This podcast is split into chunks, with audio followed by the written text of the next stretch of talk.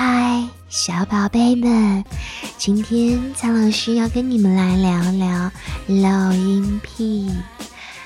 实际上呢，很多人在强调自己身体性感部位的同时，就会传达出某种程度的漏音癖好。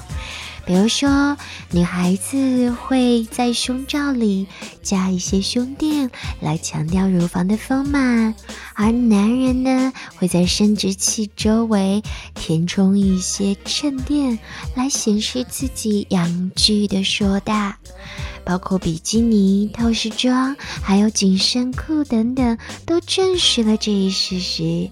这些凸显自我身体和性器官的行为呢，其实都是极其微妙的露阴癖的表现形式。另外，还有一些人呢，他们极度渴望裸体，自己的和他人的。这些人呢，特别喜欢参与裸体营啊，喜欢到裸体海滩去晒天体浴啊，等等等等，以此来展示自己的身体。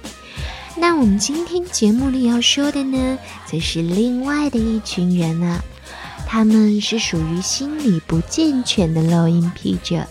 真正想要的并不是释放，而是希望通过漏音来满足自己的性欲。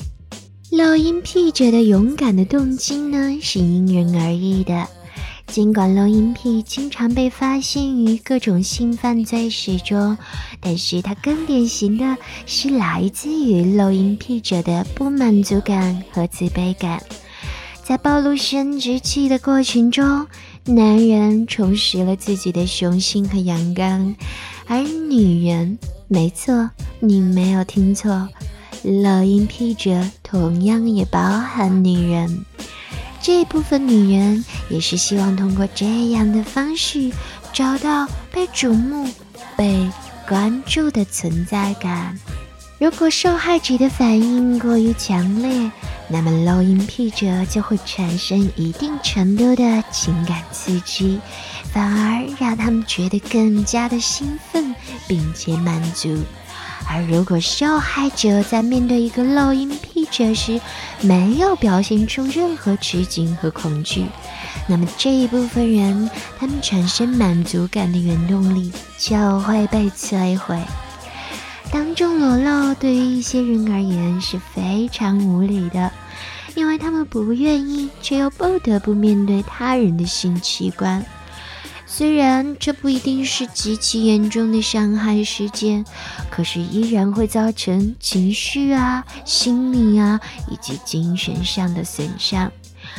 那对付露阴癖者最好的反应呢，就是忽略它。或者寻求警察的帮助来制止漏音癖的行为。据苍老师的了解，大部分的漏音癖基本上都是属于很胆小的人。那一旦你表现出强大的内心，并且表示要报警的话，那基本上他们就会落荒而逃啦。好啦，我们今天的节目就到这里啦。记得关注苍老师哦。